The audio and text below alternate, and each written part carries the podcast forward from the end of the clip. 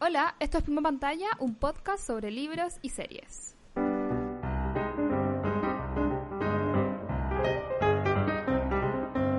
Hola, soy Dani. Hola, soy Roxy. Y en este capítulo especial de final de temporada, tu, tu, tu, tu, tu, por fin, vamos a hablar de...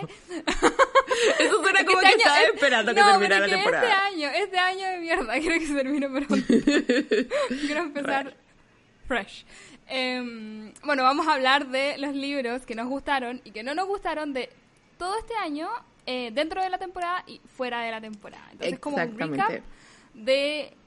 Como un recap personal y un recap del. del del. Exacto. Me gusta. Sí, a mí igual, eh, esta es una idea que teníamos literal desde que empezamos el podcast. Comienzo. Sí, pero por a veces motivos nunca lo lográbamos, porque entre que te cambiaste, entre que... Pero lo hicimos para la primera temporada, me acuerdo. Lo hicimos, lo alcanzamos a hacer. Sí, me acuerdo porque me acuerdo de estar como viendo en el celular al mismo tiempo de estar haciendo el podcast.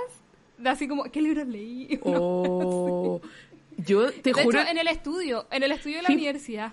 no sé por qué tenía la idea de que ese era uno de los capítulos que se habían esfumado y que al final habíamos dicho así como, ah, la mierda, y no los habíamos publicado. Uy, capaz que no lo habíamos publicado. O no, capaz que sí. Oh. Oh, y por ahora, Dios. Bueno, Voy a tener que buscar a mí. tienes que buscar ahora ya, porque tengo algo que quiero rellenar antes de que empecemos a hablar de Sí, los libros. voy a buscar ahora, tú Ya, habla. excelente. Bueno, yo te quería preguntar y voy a partir yo con la respuesta para, insisto, llenar el espacio-tiempo de este podcast. Llenar el vacío. Pero te quería preguntar eh, cómo habías sentido este año en términos de lectura en particular, porque obviamente ha sido un año de mierda, ha sido un año muy extraño para todo el mundo. Sin embargo, en el caso de la lectura, para mí ha sido súper bueno. eh, porque soy de esas personas que cuando está estresada lee más, porque es como lo único que quiero hacer es como el mundo es demasiado complicado, o, o veo Ay, sketches de SNL o, o, o leo. Em, entonces eso por un lado. Segundo, eh, estuve en cuarentena sola bastantes meses, entonces también estaba como, tenía harto tiempo para leer. Claro, era lo que, lo que se podía hacer. Exacto, hay gente que es al revés, como que no, no tenían ganas de leer, pero en mi caso yo sí. Y también que es algo que he notado desde hace dos o tres años, que cada año es un mejor año de lectura simplemente porque como que tengo esa sensación de, ok, al fin llegué a este libro. Este año leí varios libros que Sí. había querido leer siempre, como Moby Dick y Ana Karenina. Entonces, esta Me, me sensación... acuerdo, me acuerdo que me habéis comentado antes, no me acuerdo si hace poco o como hace mucho tiempo, pero me decíais que cada año como que te conoces más como También, lectora. exacto. Y aparte, cada año hay como más curiosidades también, como que hay más cosas que quieres leer, así como Exacto. nuevo- se abren nuevos mundos. Exacto, por ejemplo, este año fue el año de la música, entonces leí Claramente. como muchos libros de música, pero también leí muchos libros de ensayos bacanes, eh, porque si bien siempre me habían gustado, como que a fines del año pasado fue como, ok, amo las colecciones de ensayo y también amo las antologías de historias cortas, así que me voy a hacer el tiempo para leerlas, y este año leí mucho de eso. Y también releí muchos libros, estaba haciendo una lista eh, ¡Ay, qué para bacán! Booktube y sí, me di cuenta que ese era uno de mis proyectos este año, como releer un libro al mes. Y si bien creo que hubo como dos meses en los cuales no releí ningún libro, en total releí más de 12 libros. ¿Cachai? Entonces como que igual Wow, qué cumplí la misión. ¿No es cierto? Sí, me gusta eso. Sí, ¿Y qué tal sí. No, eh, Ah, pero primero de- de responde dar la pregunta, sí. Claro, el asterisco. No subimos el capítulo nunca. No, viste, si yo me de acordaba. Qué, ¿Viste? qué plancha, qué plancha todo lo que pasó.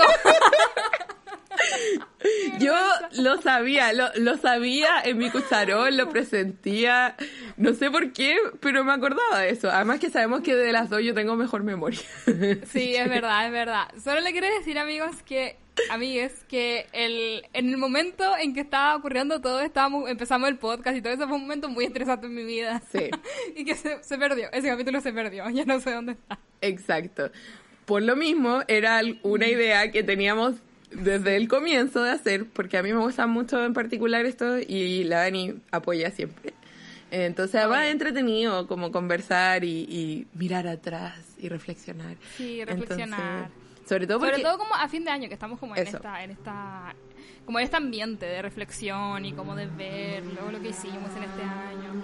Exactamente. Entonces, por fin podemos hacerlo y estoy muy contenta. Así que ahora sí, habla de tu año. Estoy Es que estoy como un poco...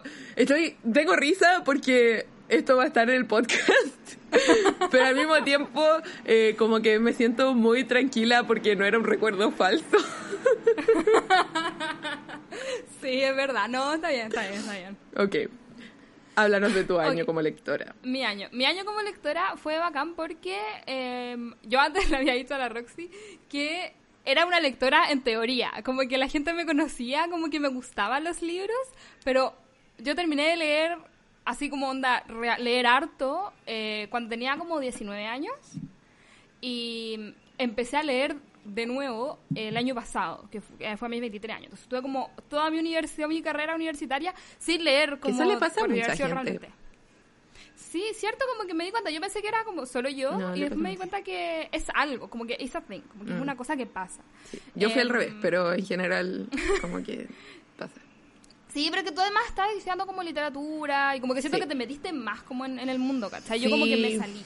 Eso, pero yo entré como por lingüística y fue como literatura. Mm. Cosa que pasa. Continúa. Sí, no, y mm, bueno, el año pasado empecé a leer justamente por este podcast. y, y, leía y andaba siempre con mi librito, bla, bla, bla, pero por diferentes circunstancias de mi vida que me trajeron a Estados Unidos, em, me, como que me, me, hundí completamente en el mundo de la lectura y ahora he leído muchos libros y me gusta mucho y lo paso muy bien. Con la Roxy hablamos todos los días y como que nos mandamos audio de como, bueno, mira este, mira este libro. Oh, ha sido tan bacán. es cosas así. Así que yo, en teoría, me siento como muy newbie, me siento como muy como que recién estoy empezando como en mi mundo como lectora, entonces estoy en este plan de conocer, ¿cachai? En este plan de ver lo que me gusta, ver lo que no me gusta, estoy como tratando de leer todo y de lo, como lo más diferente que encuentra. Em, pero sé que a pesar de todo, a pesar de ser como, de haber sido como muy eh, experimental en ese sentido, siento que fue un año súper bueno. Leí cosas que me cargaron. Pero también leí cosas que, bueno, onda, yo siento que va a ser como, va a ser como mi libro favorito para siempre, ¿cachai? Ay, qué bacán, a mí también me pasó eso. Estoy tratando de hacer nuevamente la lista de los top, porque en los canales de YouTube se hace eso. Y eh, todavía no termina el año y hace poco leí como tres libros al tiro en noviembre que, pum, a la lista. Entonces como, oh, carajo. se supone que tienen que ser 10, pero yo creo que voy a hacer 15. Sí, pero da lo mismo. Los que sean, nomás los que sean. Los 100 mejores libros de No, y eso que ya lo separo en ficción y no ficción. Oh, por Dios, amiga. Y que más encima tú lees muchos libros. Sí. ¿Tenías alguna idea de cuántos libros has leído este año? Sí. He terminado, porque además está eso, porque por ejemplo los libros que estamos nosotras leyendo un libro juntas, eh, que es muy largo, entonces, obviamente para eso igual he leído más, pero tengo, pero como el contador que, que tengo te cuenta una vez que has terminado el libro te suman las páginas. ¿Se entiende? Ah, ya, entiendo, Entonces, por ejemplo, no sé, pues si tengo dos mil páginas, pero estoy leyendo este libro, o, Ana Karenina, que no lo terminé hasta, no sé, al fin de un mes, ¿cachai? en ese mes me lo suma. Bueno, pero eh, he terminado eh, 170 y tantos libros. Oh, por Dios. Sí, tengo, tengo la cifra exacta, espérate. El shock. No es cierto. Esa, pero ese es mi justificativo cuando es muy chistoso que digo, bueno, he leído todos estos libros este año, así que está bien si me compro más, pero en verdad no sirve porque por mucho que lea caleta libro. Igual lo estoy comprando más, pero da lo mismo. Soy una coleccionista y hoy día aprendí que Humberto Eco tenía 50.000 libros al momento de morir, así que... Oh, por Dios. Yes. así que yo no estoy, no estoy ni cerca, ni cerca. Así que 180. Wow, wow. Yo llevo un poco más de 90 libros. Nice, muy nice. Sí. Sí, no tengo la cifra exacta, pero eh, por ahí. Claro, pero no, súper bien. Lo que pasa es que además siento que hay, hay, bueno, no estamos yendo por las ramas, pero vamos a volver al tema. Em, lo que pasa es que en el mundo literario, para quienes no sepan, está esta cosa extraña donde la gente bueno, con todo el tema de las redes sociales, se siente como muy presionada por lo que hace la otra gente. Como que todas las weas que hace la otra gente es como, si lees demasiado te sientes mal, si te lees poco te sientes... Es, es una wea extraña. O como que si, si tenéis muchos libros te sentís mal, si tenéis Sí, pocos poco libros, sí, como que no, todo el mundo se siente mal pues, si fuera viendo Instagram. Porque, por ejemplo, habían personas que decían, bueno, este mes solo pude leer tres libros. Bacán, ¿cachai? Como que it do be like that sometimes. Em, pero por otra parte también había gente que decía así como, ay, es que no creo que puedas leer más de 100 libros y leerlos en profundidad eh, en más de em, como en un año, ¿cachai? Y es como, primero varias cosas. Eh, uno, en mi caso, yo leo muchas colecciones de poesía, leo muchos libritos muy cortitos. Igual cuando, como que me- a mí me da lo mismo el número, entonces como, Claro. como que Sí. ¿Cachai? Por otra parte, hay gente que, incluso más que yo, pero hay gente que en verdad pasa todo su día leyendo porque es su único hobby, ¿cachai? Y está bien. Entonces, como que, ¿por qué estamos tan preocupados de lo que hace la otra gente? O sea, comen- comentarlo está bien, pero tú entiendes. Hay Claro, cosas pero no sentirse como presionado. Exacto. Es como, es como mm, siempre, siempre como que pienso en, en este tema donde tú de que tú estás como coleccionando libros y yo como que Mm. lo único que quiero es deshacerme de los libros Yes. que tengo, ¿cachai? Después de leerlo y es como, y ninguna se siente como herida por la decisión de la otra. No. como da lo mismo, ¿cachai? Exactamente. Así que eso me parece eh, muy, muy curioso, muy extraño. Así que, Sí. bueno. Eh, siento que algo más Volvamos. quería decir al respecto, pero no importa, volvamos. Em, Volvamos. los libros del podcast. Para hacer esta lista, eh, yo no conté los que leímos para los episodios perdidos, porque técnicamente no los leímos este año. Así que, por ejemplo, Mm, El Gran. Gatsby, Tengo Mío Torero, que son como... Ya, entiendo, bueno, yo, yo favoritos. Porque ponte tú, hay unos que leí, pero igual releí para... Ah, ya entiendo, entiendo. Me imagino que igual cuenta, pero igual si no, da lo mismo. Exacto. Así que vamos a hablar de tres de nuestros libros eh, favoritos o capítulos favoritos y o eh, y a- si alguno alguno lo tiene repetido vamos a elegir otro para tratar de cubrir como la mayor cantidad de Claro, la mayor cantidad de libros. Sí. Sí. Así que, sí. Roxy, ¿te tengo que empezar a ti? ya ok sabes qué estaba pensando en un libro que casi había olvidado que leímos este año ¿Ya? pero que lo amé mucho que fue La campana de cristal de Silvia Plath Ah, ¿verdad? ¿No es Sí, cierto? Que fue hace harto tiempo. Sí, es que ¿qué es el tiempo en este año? ¿No es cierto? Ex- exactamente.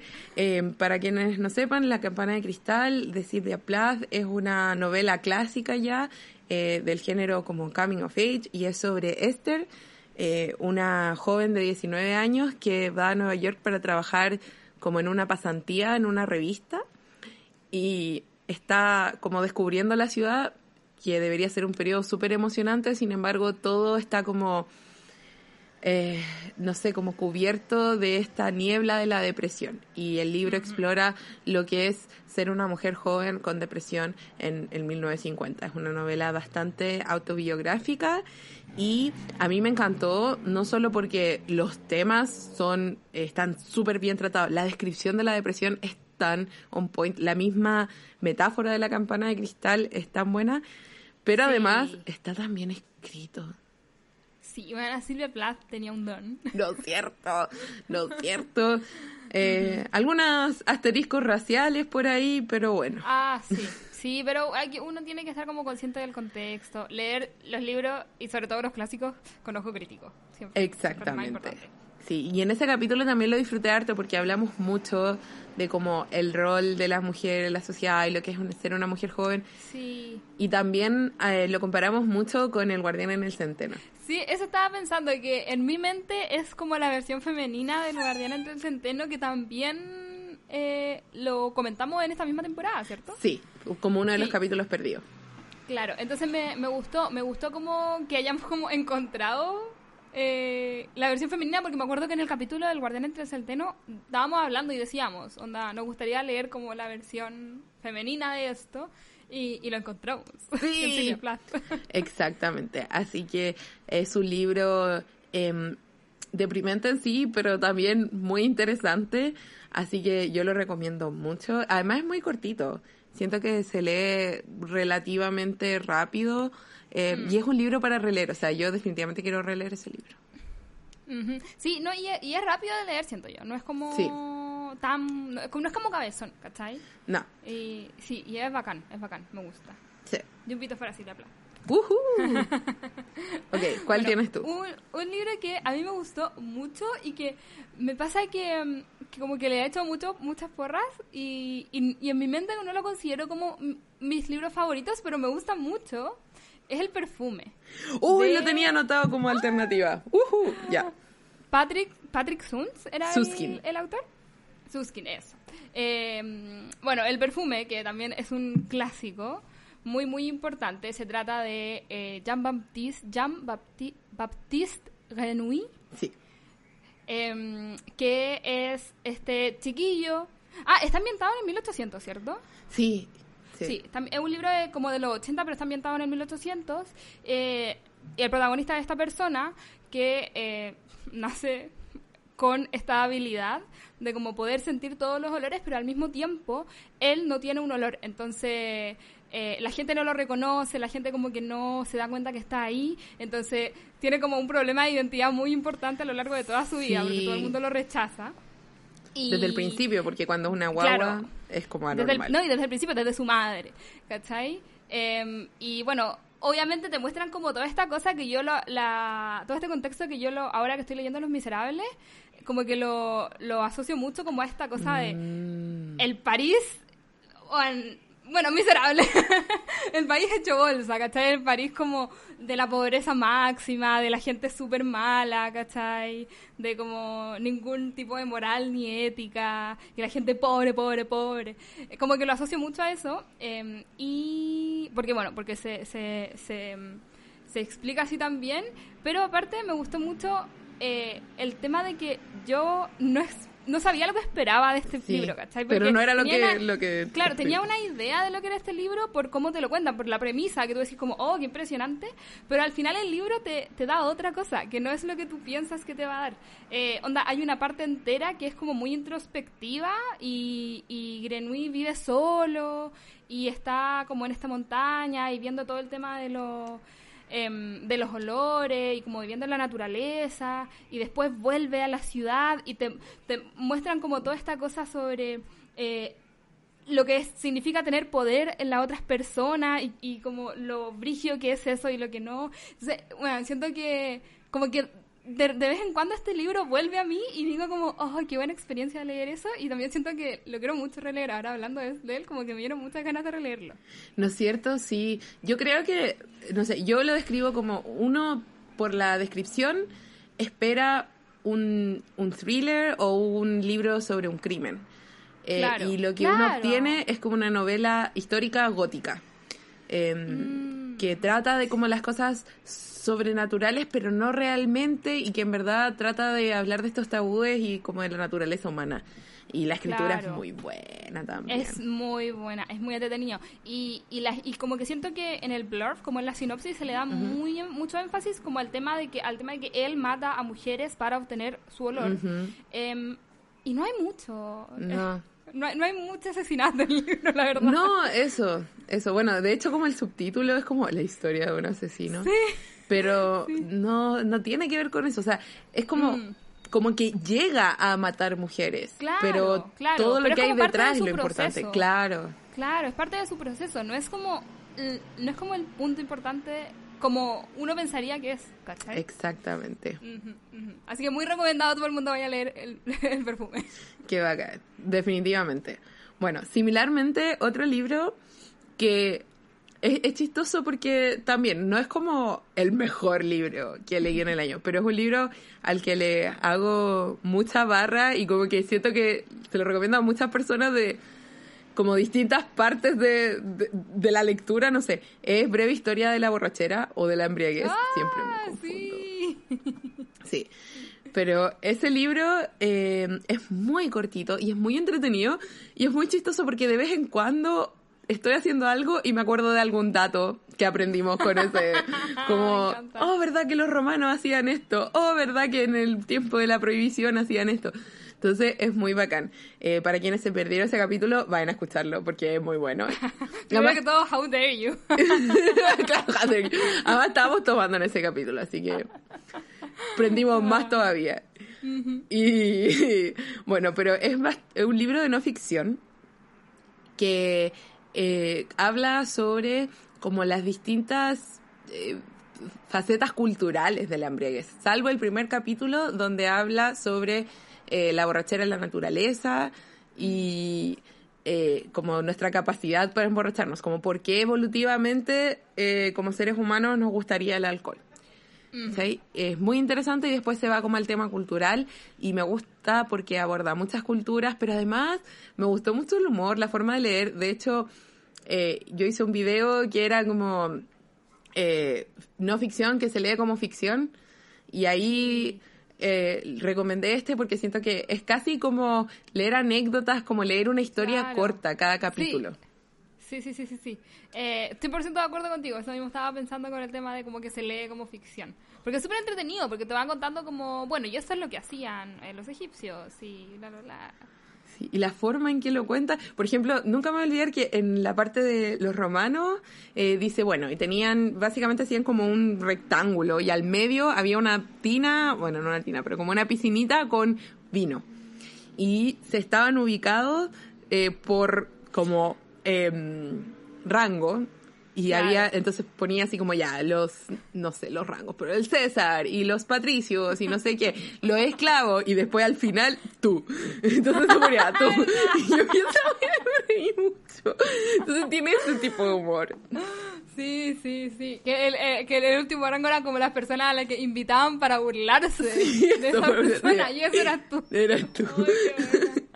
Entonces es un libro que recomiendo mucho y que en verdad como que si quieren empezar como a incursionar en la no ficción eh, diferente, esta es una muy buena recomendación. Y vayan a escuchar ese capítulo también porque estuvo muy entretenido. sí, sí, sí, sí. Em, bueno, yo manteniendo como la misma onda de la no ficción, quiero hablar de 23 cosas que no te dicen sobre el mm. capitalismo. o del capitalismo. Que eh, es un libro que de hecho reseñamos hace muy poco, siento yo. Como que siento que lo leí recién. Em, Está fresquito y que, Sí, que son, son básicamente lo que el título dice, como que el título no es muy literario. Eh, son 23 cosas em, de que uno piensa sobre el capitalismo o que como que están como en la cultura del mm. capitalismo. Em, y que y te las va refutando y te las va refutando con datos y, y eso, básicamente. Bueno, y, se, y, se, en verdad se, se, Te la explica. especializa. Se especializa en el eh, neoliberalismo. Sí. I guess. Que es como lo que tenemos en Chile. Y es muy bacán porque te va hablando de como... Eh, cosa número uno, te explica lo que te dicen del de, capitalismo en, ese, en esa cosa y después está diciendo como lo que en verdad es, ¿cachai? Lo, que, lo que no te dicen de, de todo esto, ¿cachai? Y, y, después ya se explaya, te da muchos, muchos datos de otros países eh, a lo largo de, bueno, bueno, alrededor de todo el mundo, a lo largo de todo Chile, alrededor de, del mundo y es muy bacán. Em, es muy bacán porque son cosas que uno de repente como que ni siquiera se da cuenta. ¿cachai? Sí. Y, y, una que está tan en contra del capitalismo tiene que saber esas cosas, ¿cachai? Sí.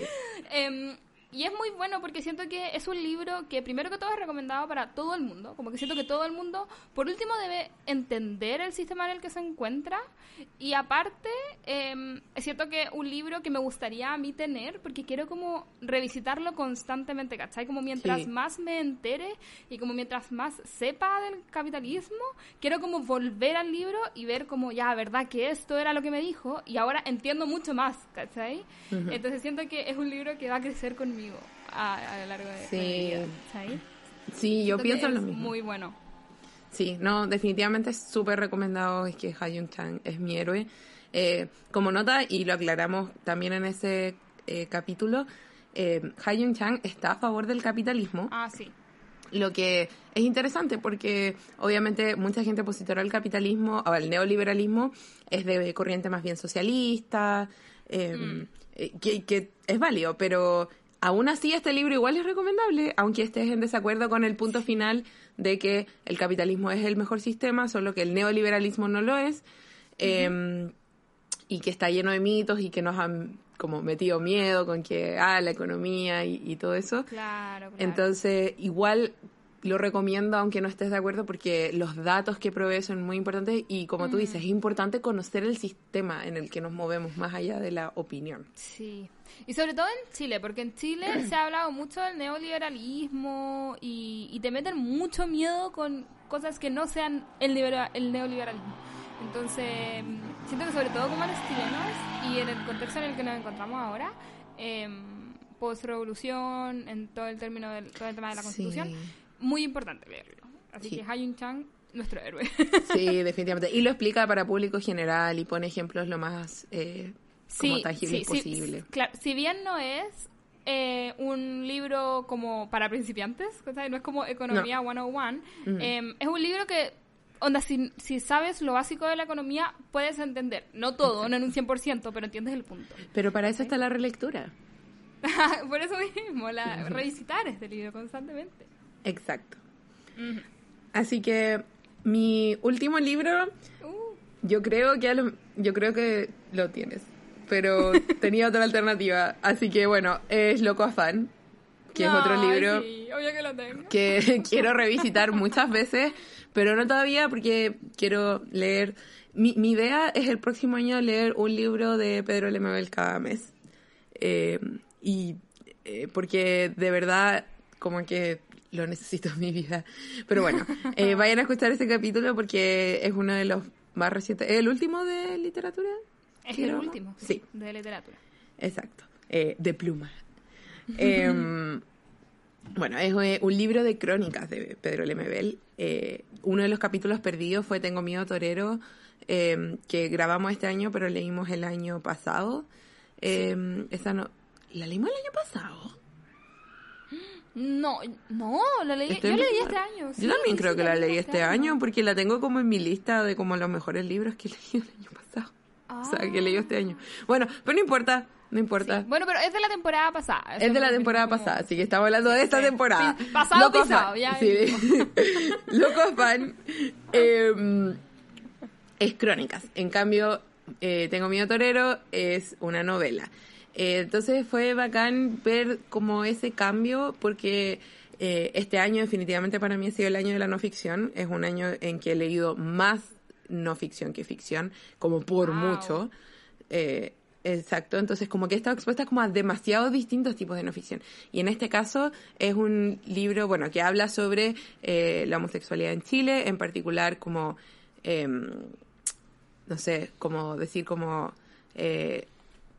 la, experiencia del SIDA, la experiencia de la cultura homosexual, eh, tanto en Chile como con, en el extranjero, y las influencias y todo eso es muy interesante, pero además es muy poético.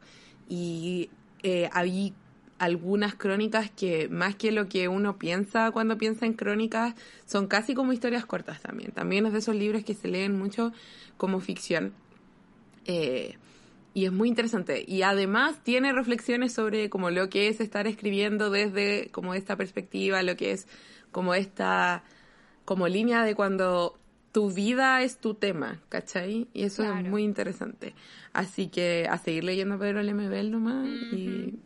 Siento que el capítulo en el que hablamos de Logo Afán fue un capítulo muy reflexivo, como que hablamos de muchas cosas y me gustó mucho. Así que eh, si les gusta Pedro Lemebel y si ya han leído Loco Afán y si quieren leer Loco Afán, vayan a, a escuchar el capítulo en el que dedicado a Loco Exacto. Además, lo que amo mucho de ese capítulo es que el primer capítulo que hablamos del MBL, que fue cuando hablamos de Tengo Miedo Torero, eh, fue un capítulo mucho más corto. Porque las dos estábamos muy cansadas, eso es la verdad. Como que estábamos. Qué es uno de nuestros capítulos más escuchados. pues sí, por la película y todo. No digo que sea malo, no es malo, pero es de esos capítulos de que Ah, quedé con muchas cosas que igual, eso sí, dije para el Loco Fan. Eh, porque las temáticas obviamente son parecidas, así que eso me dejó como tranquila. Pero fue de esos capítulos que cortamos y como que cuando tuve una pausa pensé, oye, tenía estas notas y no las ocupé. Lo que, mm. bueno, en una lata son cosas que pasan, pero además estamos como recién acostumbrándonos como a, esta, a la distancia, a los cambios de horario. Sí. Sí, entonces no estábamos 100% there, como que no estábamos ahí Exacto. Y ahora ya estamos, pero uff. Estamos all over the place, estamos aquí, allá, escuchar. Así que por eso también amo mucho el capítulo Loco Afán. Ujú, ujú. Y mucho moral en Mabel, por supuesto. Por supuesto. Bueno, el último libro que yo quiero recomendar y, y que leímos en el podcast es el libro Olive Kitteridge. ¡Qué emoción! también lo tenías. Ay, qué Muy bien. Nuestros gustos Estaba- son iguales. Lo siento. Estamos muy sintonizados. bueno, eh, Olive Kitteridge es un libro de... Tú ayúdame en esto, porque son historias cortas Interconectadas. que- inter, claro, interconectadas, que tienen eh, como eje central eh, a esta mujer, Olive Kitteridge, eh, y que a lo largo de todas las historias se como que aparece, pero de repente es eh, protagonista, de repente no es protagonista y aparece como que la, la nombran una vez, pero en verdad están hablando de otra persona que, y tocando otros temas, pero en general el eje central es Olive Kitteridge y este pueblo en el que vive ella con su esposo Henry, y de hecho, eh, como la vida de ella, como, eh, como desde que estaba casada con Henry, después más adelante, su hijo crece, se va, eh, creo que Henry muere. Sí. Sí, sí, sí, muere, muere. Muere. Eh, y, y siento que, para empezar, es un formato súper interesante, que yo no... Sí, ni yo siquiera sabía que conocía. o sea, ni siquiera sabía que existía. Eso, Ni Mm. siquiera sabía que existía eh, un formato así, pero me gustó mucho porque eh, es bacán como tener a un personaje como un fantasma, como a lo largo de toda la Sí. historia. Siento que es una cosa que no, como que no había sentido con ningún otro libro Mm. y me gustó mucho. Además que Olive Kitteridge es muy chistosa. Sí. me gustó mucho su personaje y obviamente está todo muy ligado también con- a la miniserie de HBO que nosotros también reseñamos, así que también tienen que ir a escuchar ese episodio que está, creo, en la primera temporada. Sí, fue como Sí, literalmente fue las primeras cosas que reseñamos. tiempo. La reseñamos por Frances McDormand y porque Sí, queríamos Frances ver McDormand, que es El amor de nuestra vida. Yes. Eh, que ella, por supuesto, interpreta a Olive Kitteridge y que lo hace perfecto. Yo Sí. me, a mí me imaginé todo el tiempo a Frances en Sí, este incluso libro. con las descripciones, como que no hay nada en el libro que como contradiga esa Claro, acepción. Impresionante. Eh, así que eso, en verdad, siento que es un libro muy recomendado. Y, ah, y lo que también quería decir era que está escrito de una manera, bueno, impresionante. De verdad, siento Sí. que... No me acuerdo cómo se llama la... la Eh, Elizabeth. Stroud, Stroud, Strout, no sé cómo se pronuncia. Elizabeth Strout o Strout eh, escribe muy bien. Sacó una secuela de esto que se llama Sí. Olive Again, que eh, según También son cortas. Claro, eh, es una secuela a este libro, como que es lo que pasa después Sí. con Olive. Así que también me gustaría leerlo. A mí igual. Eh, ojalá no sea como, como una larga solamente, como que tenga como cosas que decir, como este libro que fue maravilloso. Mm. Es que según yo, siguen habiendo. No es como que va a estirar, por lo menos eh, lo que he escuchado, no es que estira la historia de Olive como más allá de lo que puede dar, sino que hay algunas historias que continúan con la historia de Olive, que yo creo que sí se presta para la última, después de la última historia que aparece en eh, Olive Kitteridge.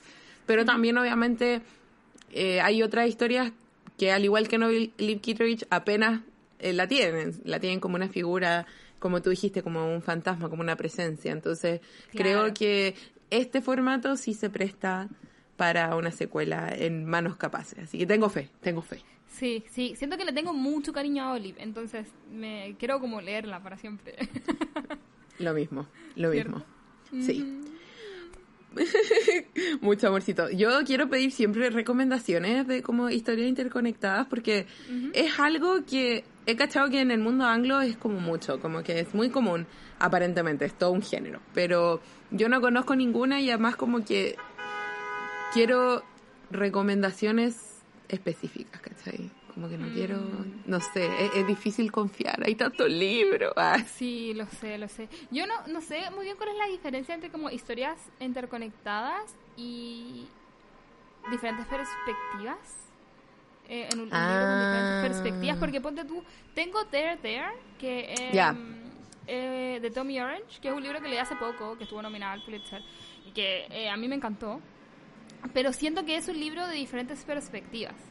eh, Mm. más que historias con- interconectadas, aunque cada un, cada personaje como que tiene su como que ¿cachai? Como que está construido, ¿cachai? Te cuentan toda la historia Sí. del personaje, ¿cachai? Pero al final ellos se juntan en una sola cosa. Sí. Y como que ese Sí, es el punto. Entonces es lo mismo que ahora también está traducido de Overstory de Richard Powers. Ah, ya, pero se me olvidó cómo se llama en español. Pero sé que está traducido porque de hecho lo vi hace poco en una librería y fue como, oh, está traducido. Léalo, es muy bueno.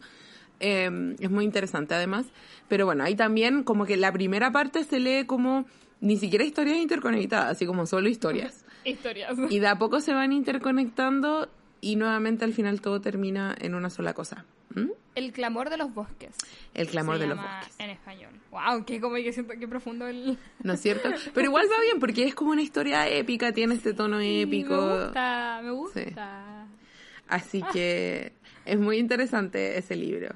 Y bueno, eh, eso también tiene como distintas perspectivas y de a poco se van entrelazando, pero claro, no son historias interconectadas, que básicamente la diferencia es que a veces, como en Olive Kitteridge, puede haber también un arco, pero ese arco no está en toda la historia. Literal, hay historias que las puedes leer sin saber quién es Olive y te cuentan Ah, y no, no da lo mismo, ¿cachai? No tiene ninguna incidencia, pero es parte de esta vida y tienen que, y cada historia tiene que ser como interesante por sí misma, ¿cachai? Como poder sacarla y tiene sentido. Mm, mm, sí, Que yo creo que voy pasa a, con- con- Voy a buscar igual, porque me gustó el formato en el que estoy. Sí, a mí igual. Voy a, voy a cachar. Mm, Pero siento que es un formato que tiene que estar como muy bien manejado, ¿cachai? Porque si no puede ser como muy, como cheesy, así como muy, muy cliché o como mucha, uy, upsi, coincidencias raras, ¿cachai? Por ejemplo, me llamaría la atención leer un libro ambientado en una ciudad grande, porque claro, este está ambientado en Maine y hay una parte donde viaja a la gran ciudad, pero es para ver a su hijo. Entonces me llama la atención como esta idea, porque obviamente en un pueblo chico es muy fácil que la gente, toda la gente esté interconectada. Entonces me Sí, llama la atención, no creo que sea imposible de ninguna forma, pero me llama la atención como saber cómo sería en un ambiente como más urbano, más grande, ¿cachai? Ese tipo de cosas. Sí, me tinco, así que si tienen alguna recomendación de esto en inglés o en español, eh, nos serviría mucho. Sí, y podríamos hasta, hasta hablar en el podcast. exactamente. Si está en español, podemos hablar de él en el podcast. Así que arroba pluma pantalla en Instagram o Twitter. Sí. Bueno, ahora estaba pensando en seguir con lo peor para después terminar como en una nota positiva nota con alta, las, las cosas fuera del podcast que amamos. Sí. Me gusta, me gusta. Así que, eh, ¿quieres partir tú o parto yo? De mm, lo peor que comentamos en el podcast, ¿cierto? Sí, o sea, yo tengo una cosa, porque dijimos dos eh, o tres, no sé, pero yo tengo una cosa que, que fue del podcast y una cosa que no es del podcast. Mm, ya. Ah, sea, eso, quiero saber, ¿cuántas cosas tenemos que elegir para hablar ahora de... Yo elegí y dos. Ya, ya, ya, dos, está bien, está bien. Pero tengo una, un asterisco en la tercera, en una tercera, así que si quiere, si quiere agarrar vuelo, agarramos vuelo. siempre Ya, sí. lista, siempre lista. No, por supuesto, por supuesto. Eh, sí, yo quiero decir que eh, siento que en particular esta temporada no hubo como cosas que me, que me cargaron o que no Sí. me gustaron. Sí. Y sobre todo siento que eh, después de conversar contigo, como que Mm. siempre se puede sacar algo de una historia, ¿cachai? Sí. Y justamente por eso mismo que acabo de decir, quiero hablar de Agnes Grey, Ya. de Anne Bronte, que eh, no fue un libro que disfruté particularmente leyéndolo, ¿cachai? Eh, siento que es un libro más bien como olvidable, Mm, pero... Y que de hecho llegué como a grabar el podcast no como con esta cosa de "Ay, voy a a odiar este libro y lo voy a hacer mierda. Claro. Eh, pero va a ser, es como más o menos como tibio, ¿cachai? Como que llegué Mm. como, ya, sí, bueno, leí este libro. Y después cuando empecé a conversar contigo, empecé como a analizar y empecé como a, a hablar de las temáticas y lo encontré mucho más interesante, ¿cachai? Sí, sí. Entonces, en mi mente igual es un libro positivo, igual es un libro que, que me dejó algo, ¿cachai? Pero como Entiendo. siendo ma- más estricta como en el momento en que lo leí, fue como, ya, no, en verdad no me gustó tanto este libro. Entiendo, entiendo. Vayan a escuchar ese capítulo porque está muy interesante, sí. Sí, sí, sí, sí. Onda, para que me haya dejado así como en verdad este libro es bueno. no, sí, en verdad es bueno, pero mm, es que es mucho Dios, ya dijimos. Como Sí, que era mucho muy, Dios. Muy, muy religioso y, y como que se ligaban mucho a eso y estaba como ya chata. Y al romance al final, porque al principio es una historia sobre una muchacha de 19 años que se convierte en institutriz y Ah, esto es como gran parte de su independencia y en ese sentido súper protofeminista, Sí. súper interesante, pero después se pone como medio moralista y es como... Sí, al final era como ya quiero terminar esto, ¿cachai? Quiero Sí. terminar este libro. Exacto. Ah, y lo otro bueno que tiene como al principio es que es muy como cuicos culiados. Sí, me- me- las familias con la que- en las que tiene que trabajar es- son muy graciosas y son Mm. muy terribles. Es como, ah. Sí, bueno, y obviamente hablamos también como de la posición, ponte tú, de, la, de, de como el servicio, ¿cachai? De Sí. como las personas que trabajan dentro, a puertas adentro, como dicen. Eh, como cuál es el rol de la familia y que también es una cosa súper interesante porque se puede vivir ho- hoy en día también, ¿cachai? Exactamente. ¿Sabéis con qué libro? Que es- ese era mi asterisco, que me pasó algo parecido.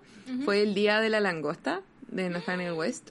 Ya, también fue? lo tengo. Ya, bacán.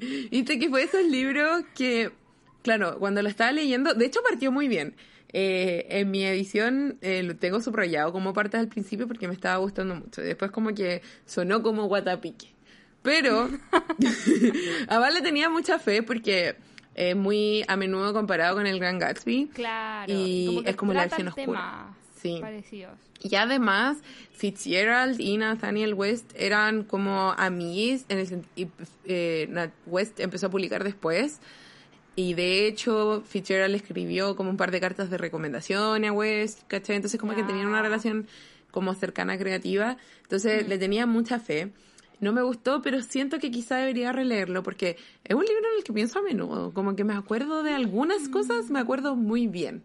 ¿Cachai? Mm, sí, a mí me pasó que me gustó la historia y Mm. igual siento que como que it appeals to me, ¿cachai? Como que Mm. siento que no sé, lo encuentro, lo encuentro igual bueno, pero no me gustó la la, la, La prosa. prosa.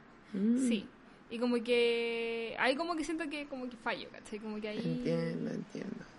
Sí, yo no sé, como que siento que en su momento fue casi hasta olvidable y de hecho como que no me acuerdo ni siquiera tanto de la prosa, pero me acuerdo como de esta escena muy en particular y es como, creo que debería releer ese libro para tener como una opinión. Sí, sí, sí, sí, sí, sí. Puede ser, puede ser. Sí. Em, el otro libro que tengo y que me tengo mucha pena de... Yo también lo tengo. ya, ah, dale, vos dale.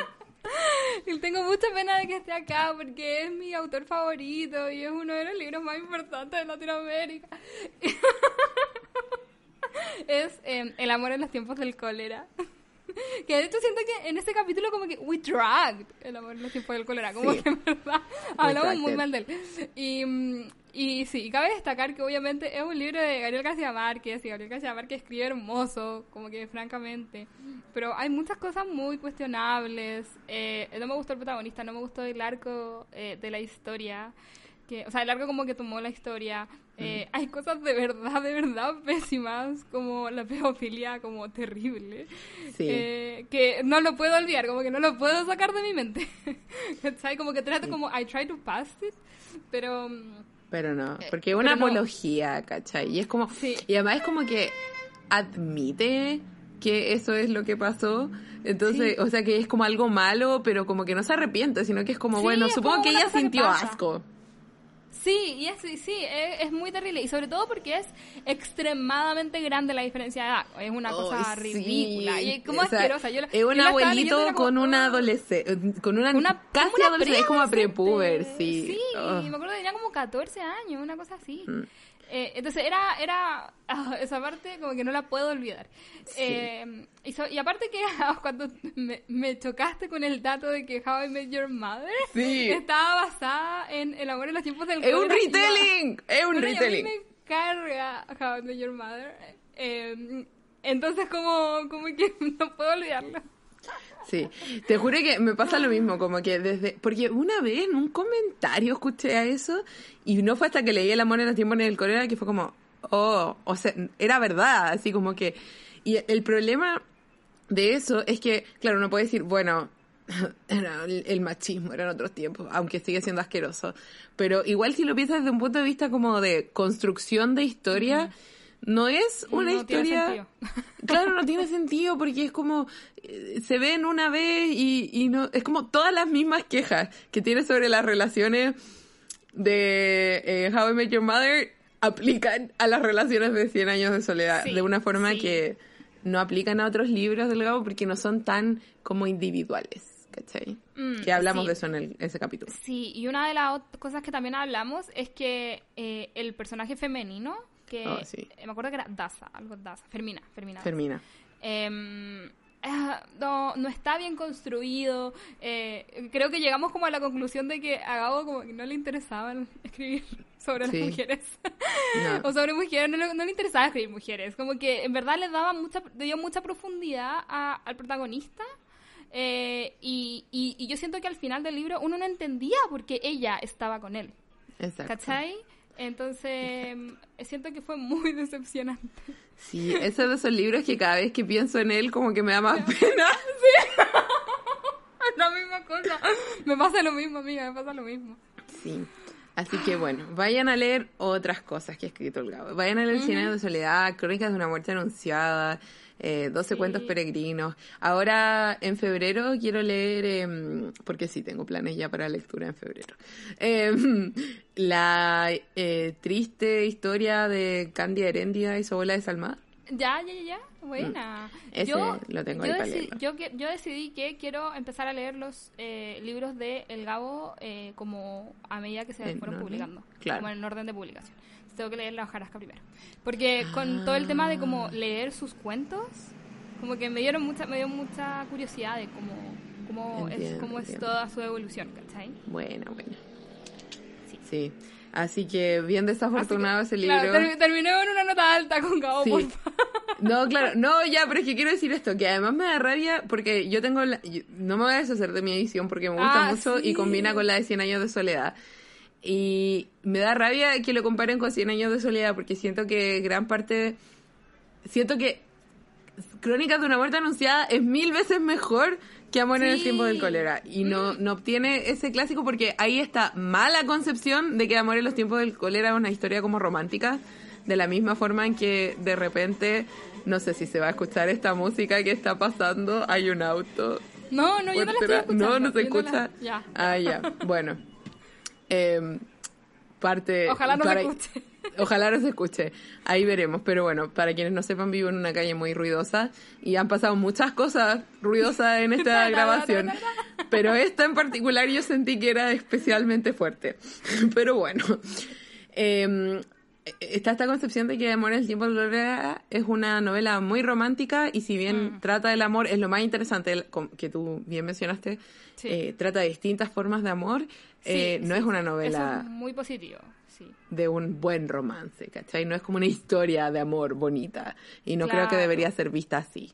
Mm. Eh, entonces, Ajá, ajá, sí. Sí, 100% de acuerdo contigo. Eh, Crónica de una muerte anunciada es una novela perfecta. Yes. Eh, y debería ser como más constantemente eh, comparada con Cien años de soledad, que es como su gran obra, en vez de, de El amor en los tiempos del cólera. De verdad, no es tan bueno. no. Así que eso. Eh, eh, siento que ese fue como de las dos, pero creo, me toca a mí, ¿cierto?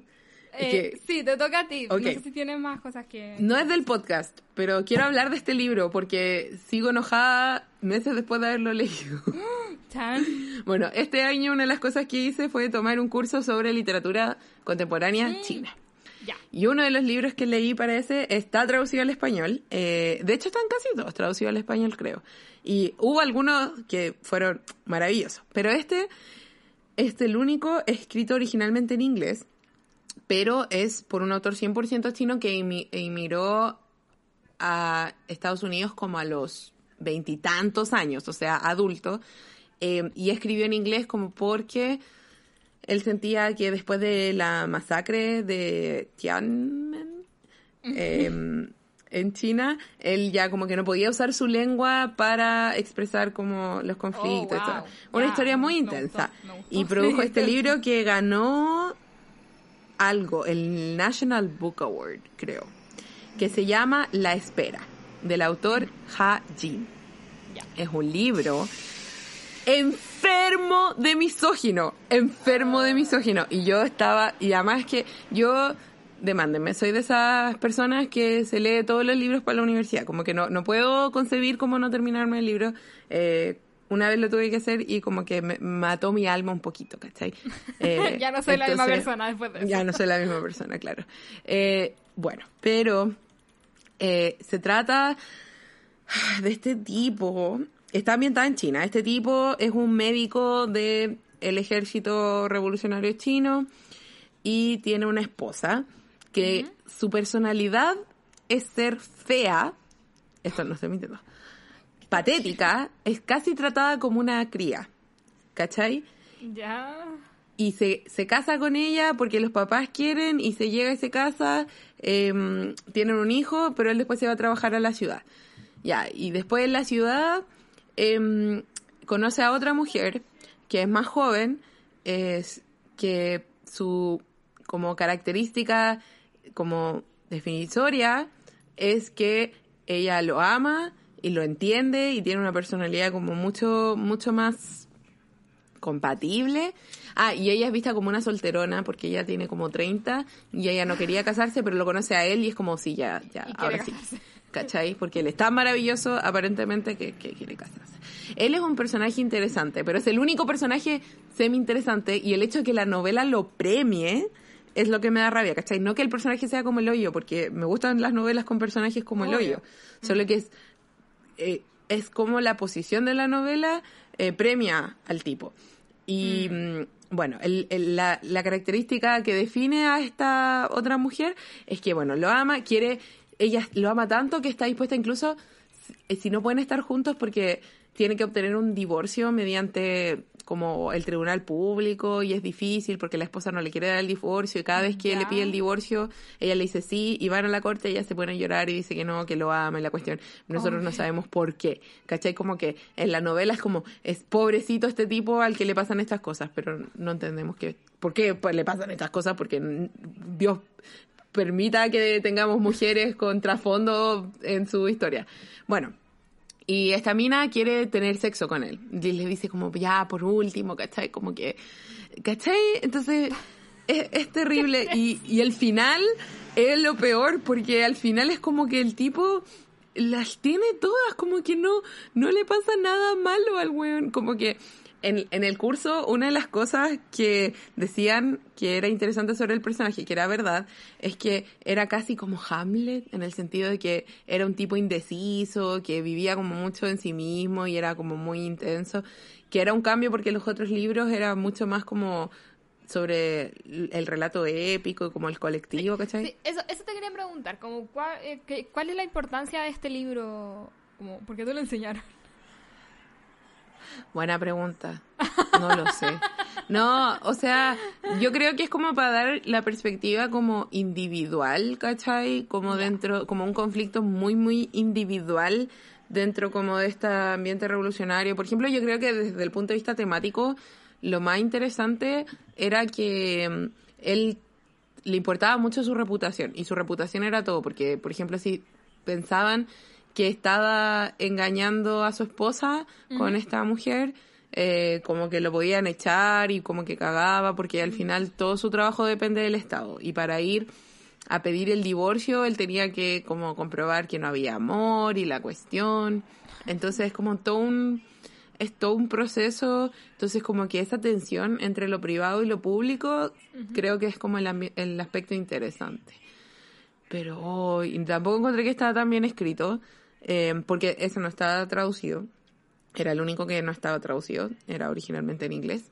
Eh, pero, hoy me dio rabia. Y más encima, eh, no sé si esto se considera spoiler, no es del final, pero hay una escena de violación que no Oh. es el protagonista, es otro tipo, pero que en verdad no sirve ningún puto propósito. No. ¿cachai?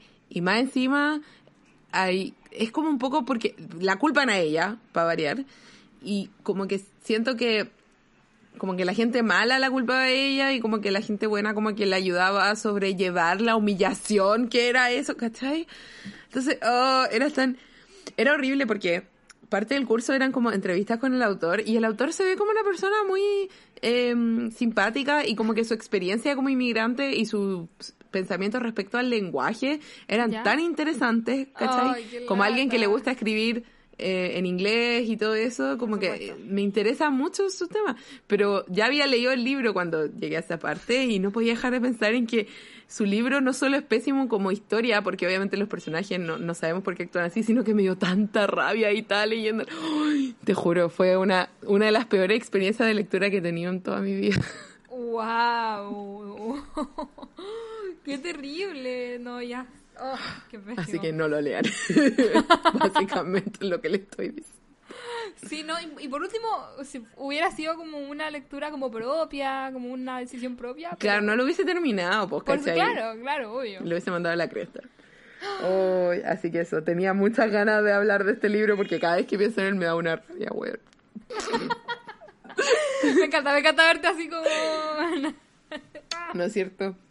En rabia, en, rabia con toda esta situación. ¿No es cierto? ¿Cuál es tu último libro? de... Mira, no tengo del podcast, como los que no me gustaron. Em, y sabéis que lo que pasa es que tengo como una lista de los libros que no me gustaron fuera del podcast, pero siento que ninguno como que tengo mucho que decir. Ah, ya entiendo. Em, y varios ya hablamos, ponte tu Normal People, ah, claro. Rest and Relaxation, porque ya habla, ¿cachai?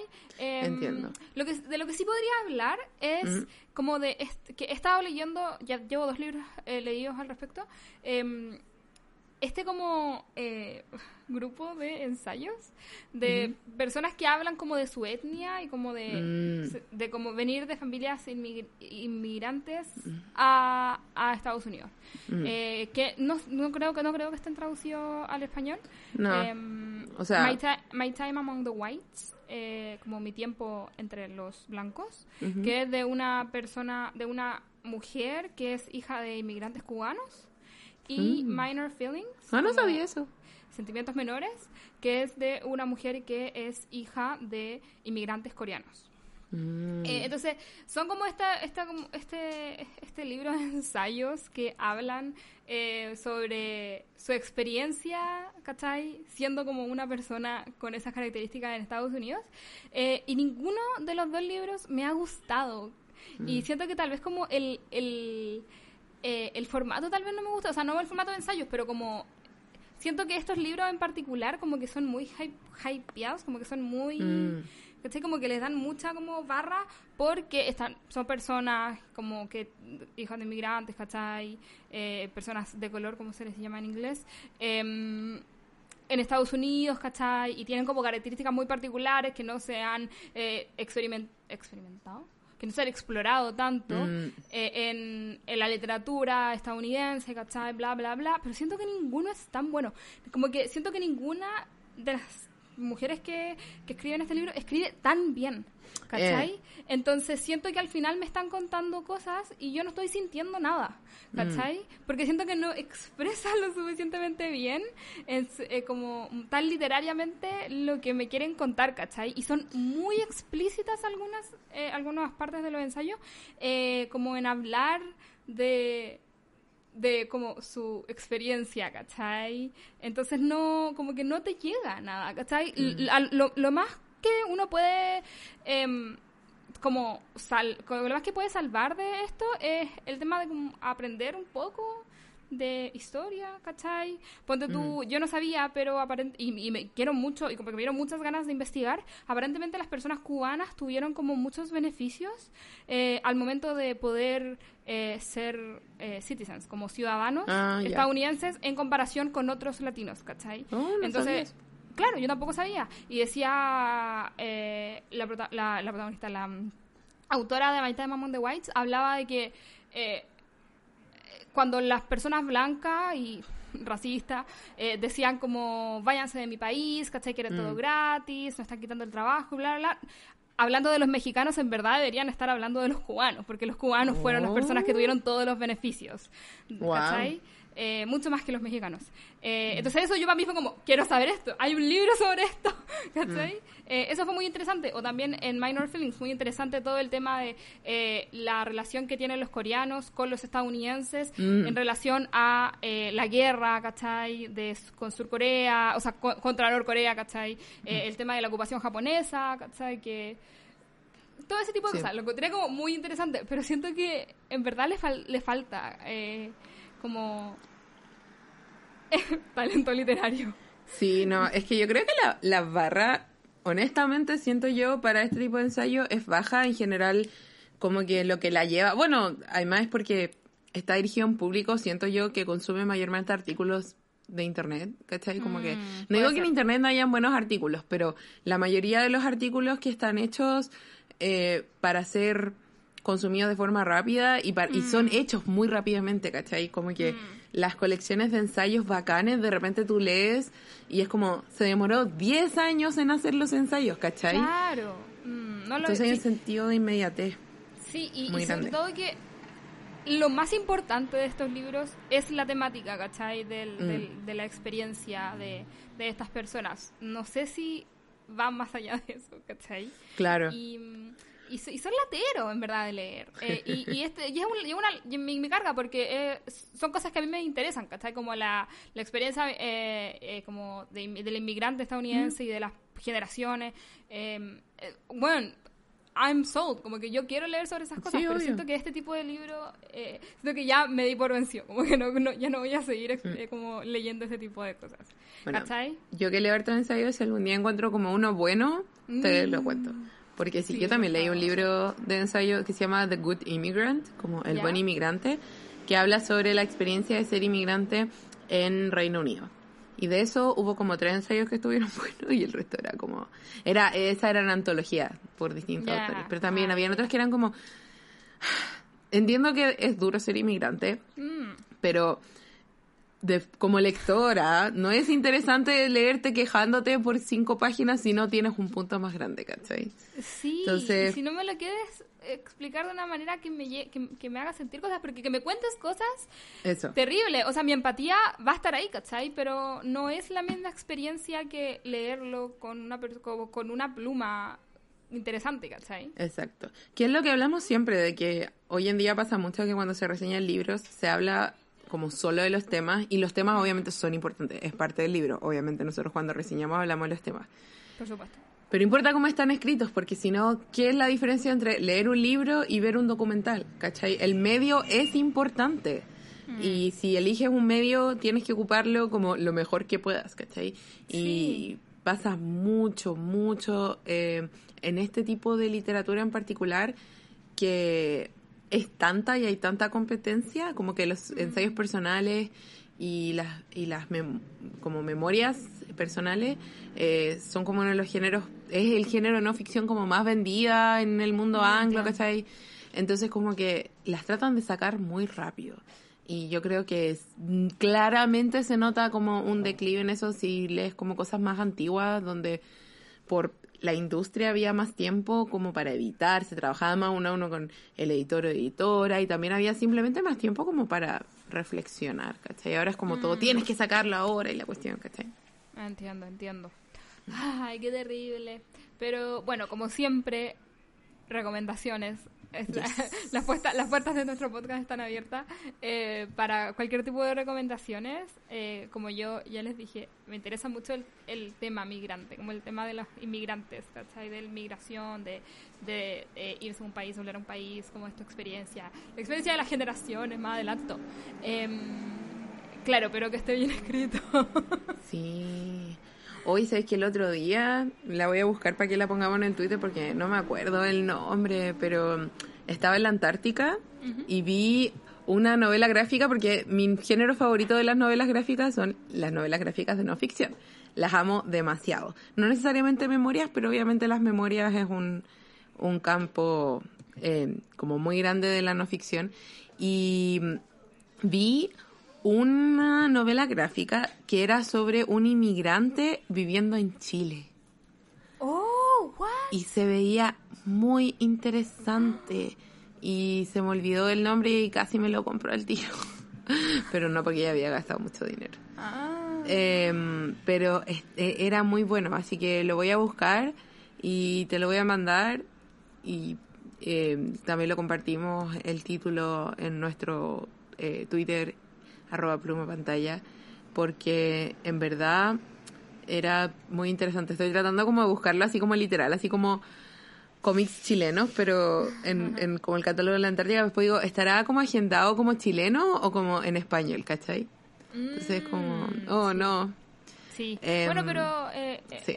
en algún momento lo vamos, lo vamos a Sí, descubrir. además que en el catálogo como que el principio está enterrado por cosas de como Willeta y como Gravity Falls, entonces que válido si eso es lo que leen, ningún problema, obvio. pero eh, como que lo hace un poquito difícil.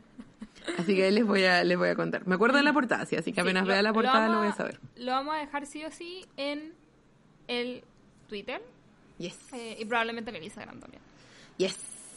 Así que eso, ¿tienes algo más de- a lo que Eh, tirarle mierda? Ah. No, no, era eso en verdad. Que, Mm. De hecho te lo iba a comentar eh, como en una conversación privada, pero dije, eh, eh, es pertinente, es pertinente. Sí, es, definitivamente es pertinente. Así que terminemos en una hora, eh, una nota eh, feliz. Sí, con em, cosas que no son del podcast que nos gustaron mucho. Yo tengo, eh, elegí tres cosas que están en español para Ya, que todo el bien. mundo tenga acceso. Sí, Bien. como que me dediqué exclusivamente a buscar esas cosas. Así que, ¿quieres partir? Em, ¿Ya? ¿Sí? Sí, sí, sí, quiero partir.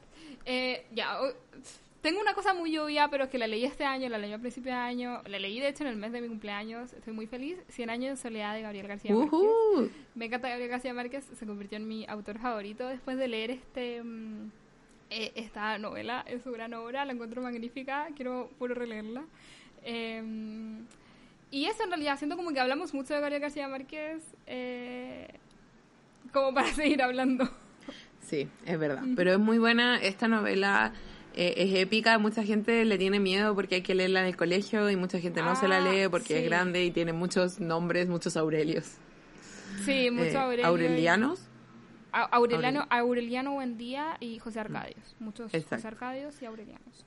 Pero no, no piensen en eso, disfrútenla nomás, disfruten. Sí, y, y es muy entretenida, en verdad es Sí. muy, muy, muy entretenida. Pasan muchas cosas eh, y, y como que solo déjese llevar, porque siento que es un, un libro que es como para dejarse llevar por lo que está Yes. Sí. Y como que uno después que leyó todo, como que ve para atrás y dice como, oh, todo lo que pasó, Mm. y empieza a reflexionar y analizar. Pero en general en el momento es como para dejarse llevar. Eh, Sí. Y anoten los nombres eh, a medida que lo vayan leyendo, porque se les va a ir confundiendo mucho. Sí, y yo recomiendo mucho la edición ilustrada por eh, Luisa Rivera, porque además de ser muy bonita, siento que no se ve tan intimidante. Sí es grande, pero no se ve tan gordo, porque como las páginas son anchas, igual Claro. la letra es grande. Siento que, por ejemplo, a mí me gusta la edición que yo leí primero, que es como la de la Real Academia la Española, la cuestión, porque tiene como ensayos, tiene una, una introducción de Mario Vargas Llosa, entonces igual es interesante Mm, Buena.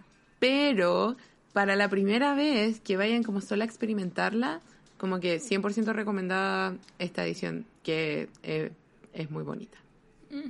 Y combina Sí. con la novela que no deberá ser nombrada. Yo tengo como, o sea, que lo que quiero hacer es comprarme eh, la, esa edición, porque es hermosa, es hermosa, es verde y es muy bonita y las ilustraciones son ridículamente hermosas. Em, y y lo venden, la venden acá, así que estoy feliz. Excelentísimo.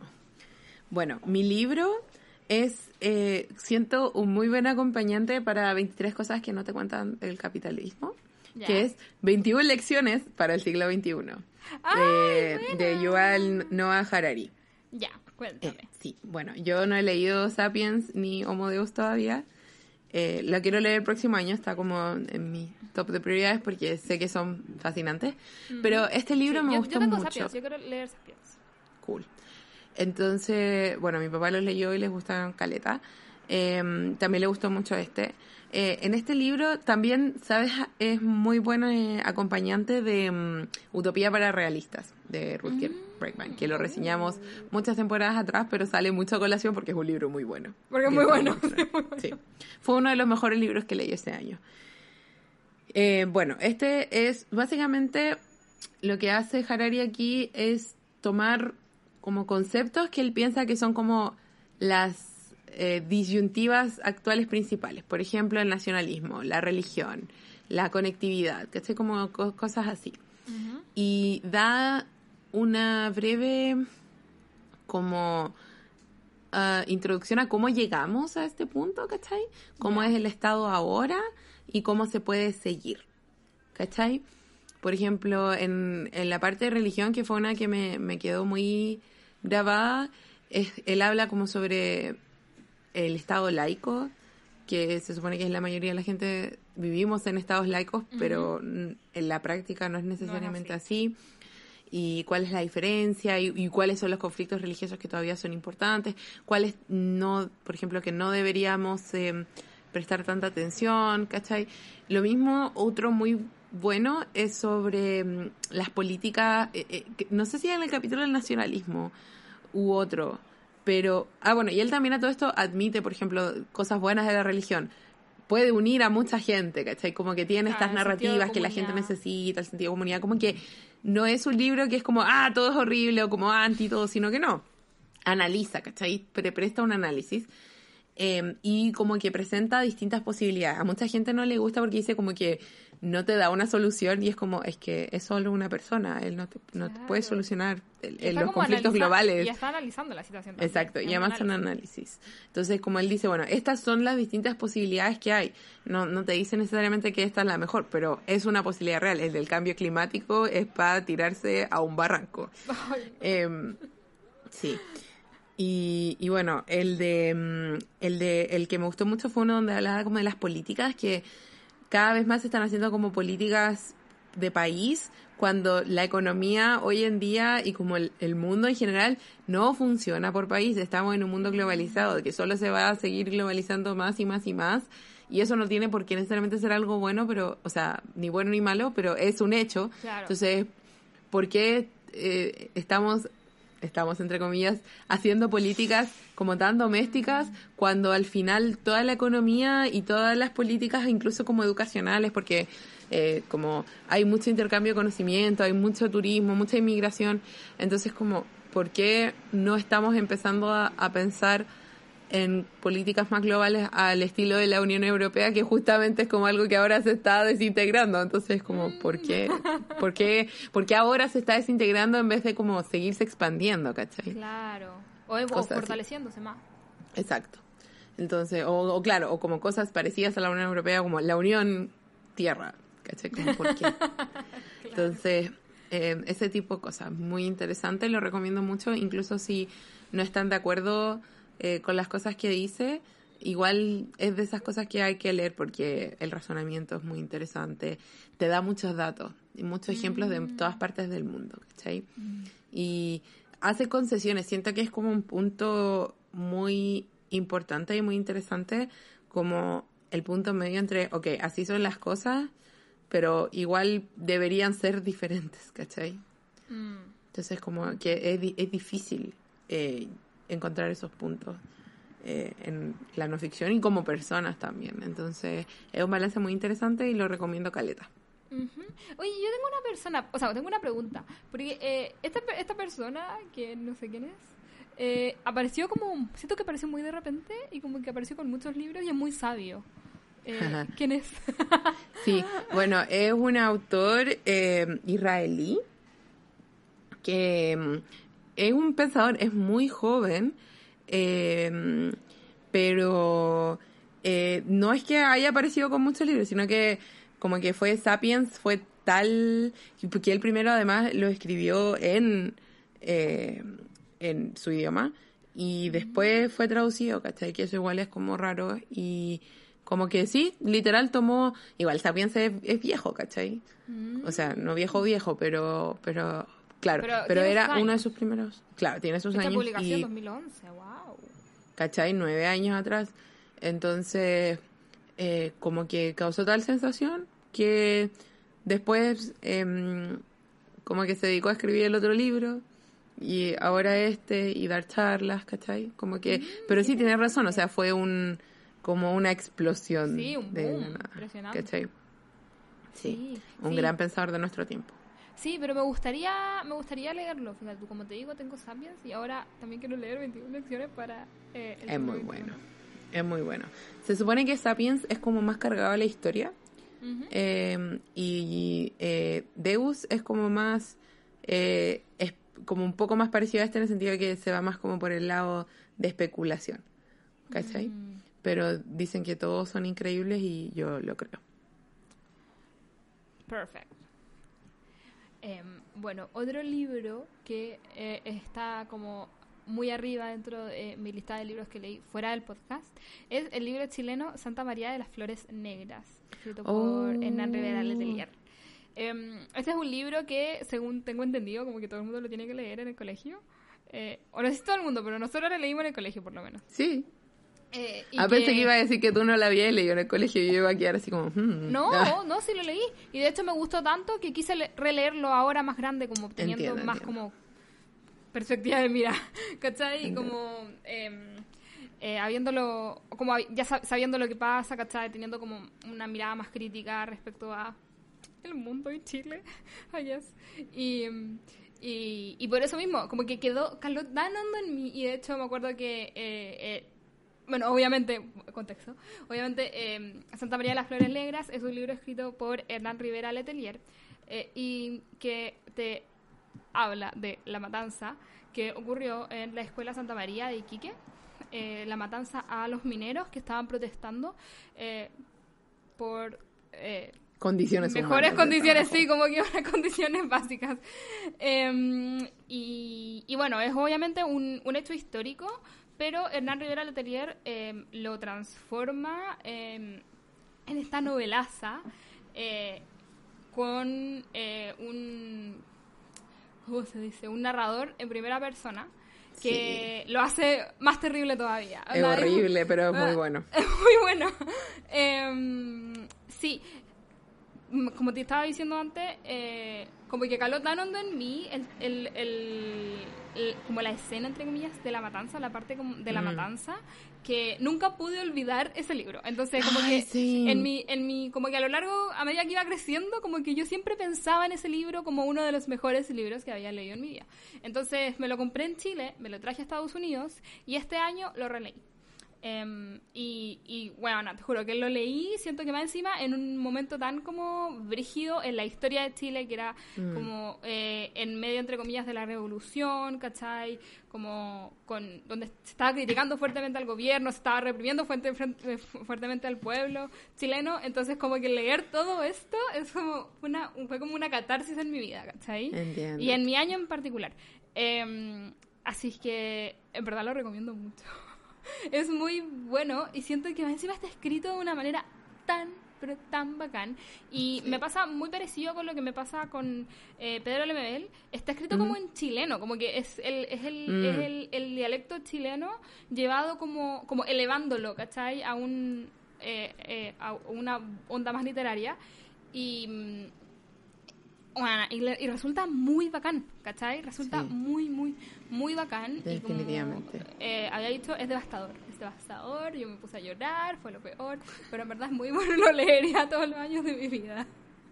Excelente, sí, definitivamente. Uy, qué libro más bueno. Sí, Mi así libro que está- para, para las Ah, no, personas sí. que, no, no, para las personas que no lo han releído como ya adultos, si lo tuvieran que leer, Mm. léalo, eh, lea, como que léanlo de, de adultos, ¿cachai? Como que siento que eh, es súper bacán para leerlo como adolescente, pero una vez que uno ya sabe y tiene más criterio formado, eh, llega mucho más y llega de una manera mucho más diferente. Entonces, siento que es muy recomendado para una relectura eh, cuando uno ya es grande. Mm. Qué bacán. Y sabio mío- como una... y sabia. Ah, bueno, ya ahí te fuiste un poco a la verga, pero bueno. Em, el mío también está relacionado a, a esto. ¡Ay, ya! Sí, porque el libro que yo quiero recomendar mucho y que también me marcó mucho es eh, Actos Humanos de Han Kang. Y está traducido. El otro día lo vi en una librería y me acordé y dije, uy, qué ganas de recomendarlo en el podcast. Em, y aquí estoy, ya. y aquí estoy, sí. Bueno, eh, Han Kang es una escritora coreana.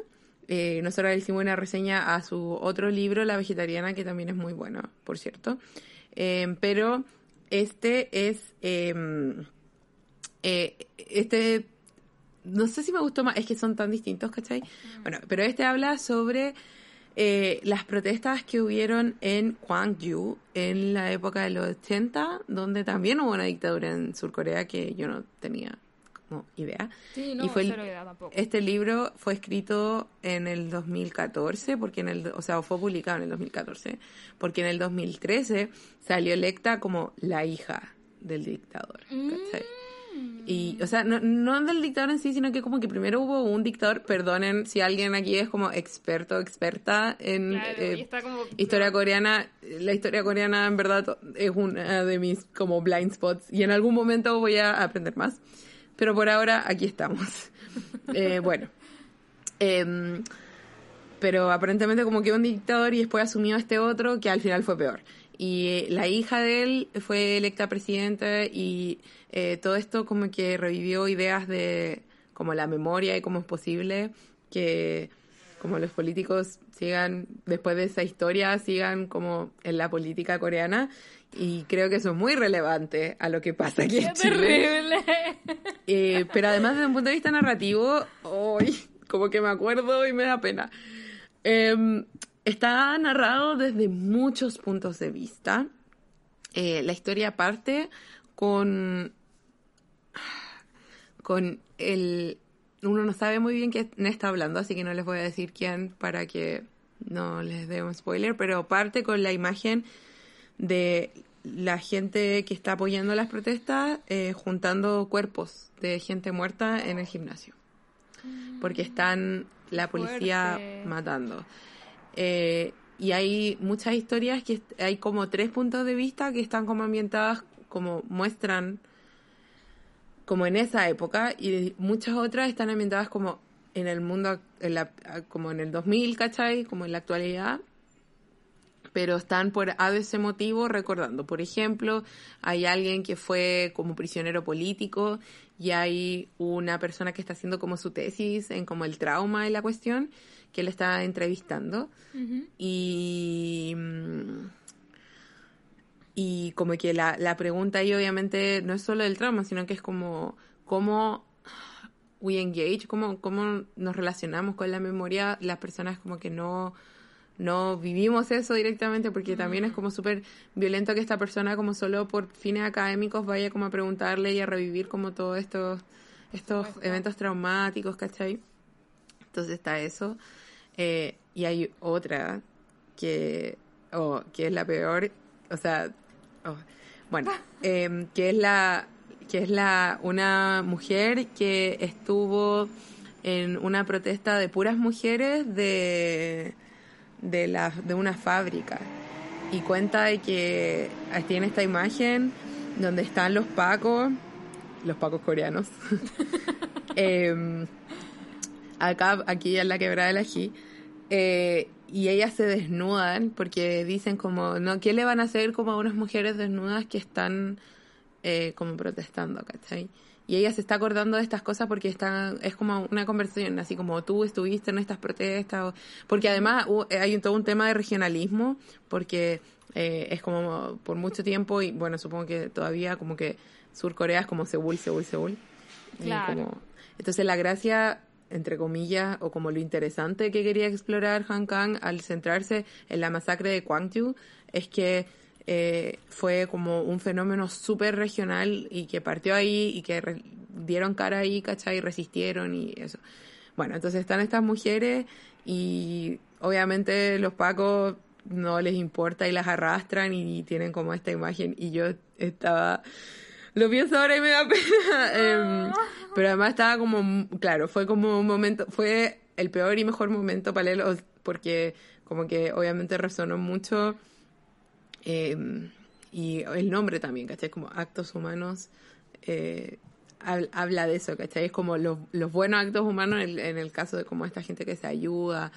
eh, en una parte, la mamá de una persona que fue asesinada durante estas estas protestas. Entonces es, es muy fuerte, pero es muy bueno y está escrito de una forma tan interesante muchas veces como que al principio no sabes qué está pasando. Eh, tiene como segunda persona, primera persona plural, tercera persona, como todo, todos los puntos de vista son súper distintos y en manos de otra persona yo creo que no funcionarían, pero en esta sí funcionan súper bien porque tiene un propósito, ¿cachai? Y la forma sirve al fondo, entonces además de una novela que siento que es súper atingente y que nos va a llegar como de forma súper personal, como a todos los chilenos que la leamos, eh, es además en sí misma una muy buena novela, así que la recomiendo mucho. Y eso. Tengo mucha pena, pero muy buena, léala. pero es que muy buena. Es uno de los mejores libros que he leído este año. Bueno, te juro que ya lo quiero leer. Onda, quiero terminar esto y ir a leerlo ahora. Excelente. Ay, qué terrible. No sé cómo continuar después de esto. No, o sea, mi, mi, otra, mi otra es algo muy diferente, así que dale nomás. Bueno, yo tengo, estoy entre dos libros en este momento. Uno que está más o menos ligado a todo lo que estamos hablando. Em, y otro que no. Eh, Sostiene Pereira. De ah, es que muy bueno. Antonio, quiero decir, Tabucchi. Yo digo Tabucchi. Tabucchi, ¿cierto? Bueno, es un autor italiano. Eh, así que ahí andas a ver tú cómo se pronuncia. Em, que se trata de un periodista que vive en Portugal y que mm, está tratando de tener una una o sea, no me acuerdo muy bien si es un periódico o es como que está tratando de o está eh, uh, lo leí hace tantos años que ya no me acuerdo. o está como, como contribuye, contribuyendo a eh, la parte como artística de un periódico. Sí, sí. sí, creo que eso no, no era el dueño. No, no, no. Y sí, sí, ahora me estoy acordando. Y eh, traduciendo, no sé, libros o reviews o cosas así. Sí. Artística, como la parte artística. Literatura, claro, muy, muy así. Y, eh, de, y de repente conoce a este joven que va a trabajar con él eh, para ayudarlo y bla, bla, bla. Y se entera de que esta misma, este joven está trabajando entre comillas, eh, en contra de la dictadura eh, de Salazar, mm. que eh, estaba en ese entonces en Portugal. Una dictadura de la cual yo no me había enterado hasta ese libro y me da mucha vergüenza decirlo y que tengo muchas ganas de saber más de eso, como que no sé, porque tengo mi mente muy como Franco, Franco, Franco, pero también está Salazar. ¿Sabéis lo que deberíamos, o sea, debería haber un libro o deberíamos buscar a ver si hay y si alguno de nuestras escuchas sabe? Como nos recomienda, un libro que hable sobre como las dictaduras del mundo. Claro, grandes dictaduras del mundo. no lo estaba pensando en ese plan, pero ok. No, pero obvio, claro, como para saber, como más cultura general, como onda... Sí, porque siento que, sobre todo creciendo en Chile, uno crece pensando en la dictadura. que está bien, porque es nuestra dictadura. No, e, incluso las dictaduras latinoamericanas, como que hasta ahí llega como nuestro conocimiento. Exacto. Pero después te enteras que básicamente todos los países han tenido dictaduras, entonces... Qué terrible, qué terrible. Y que la mayoría de las dictaduras han estado eh, a esto, o por Estados Unidos o que Estados Unidos ha estado ahí metido. Pues sí. Pues Continúa eh, con Sostiene Pereira. Yay. USA. y, este libro, em, bueno, se trata más o menos de eso, como de este eh, periodista que es mayor, es una persona mayor y que no, no, no tiene realmente como una relación eh, en contra de, de, este dictador, mm. de Salazar, entonces es como, como que está descubriendo todo este mundo de como, la, entre comillas, la rebelión. Em, mm. Y es muy interesante. A mí me gustó mucho, mucho, mucho cuando lo leí. Y además que está escrito de una manera que yo nunca había leído nada que estuviera escrito así. Porque mm, está todo el rato repitiendo, sostiene Pereira o Pereira sostiene.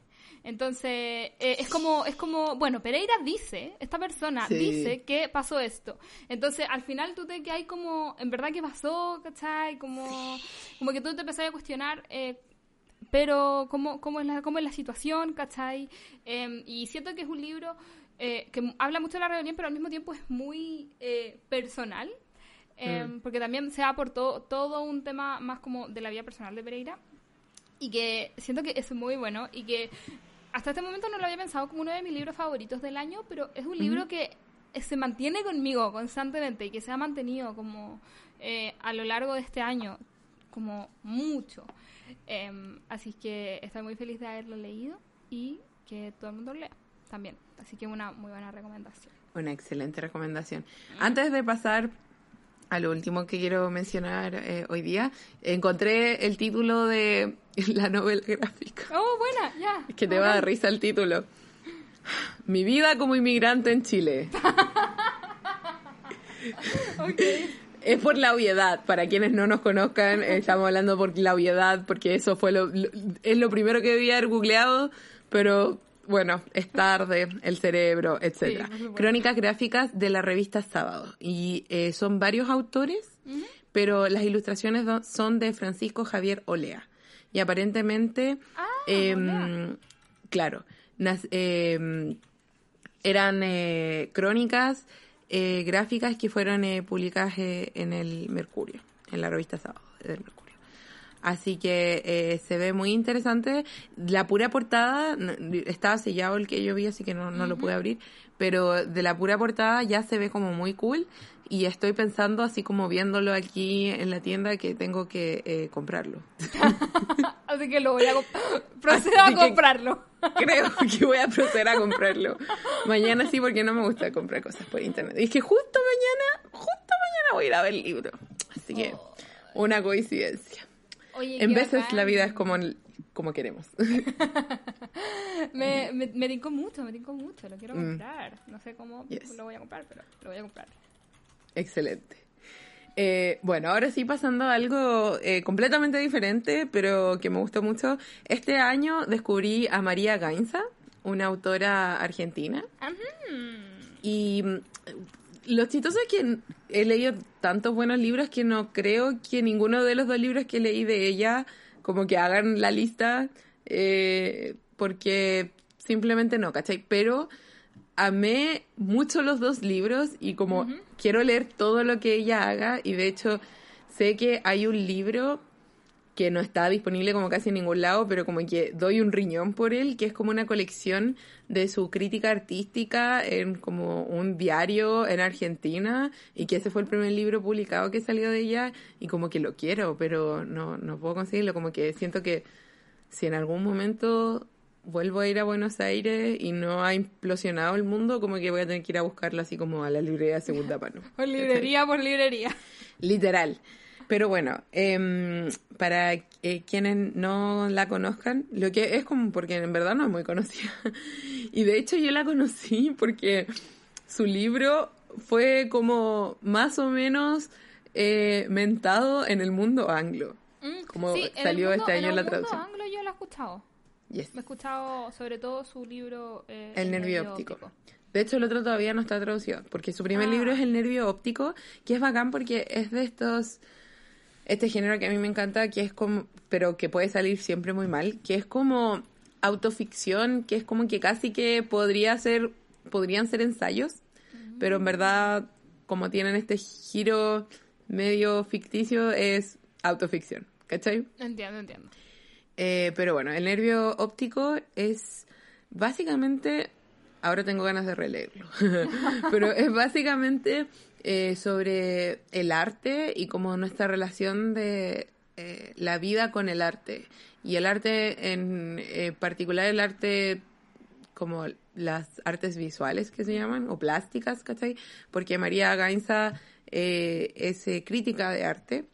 Em, entonces es bacán porque es un género que en inglés la lleva mucho, ¿cachai? Y es como muy común ver cosas así, leer cosas así en el mundo anglo pero en el mundo argentino, o sea, y en español en particular, no es tan común, como que yo nunca había leído algo así exactamente, ¿cachai?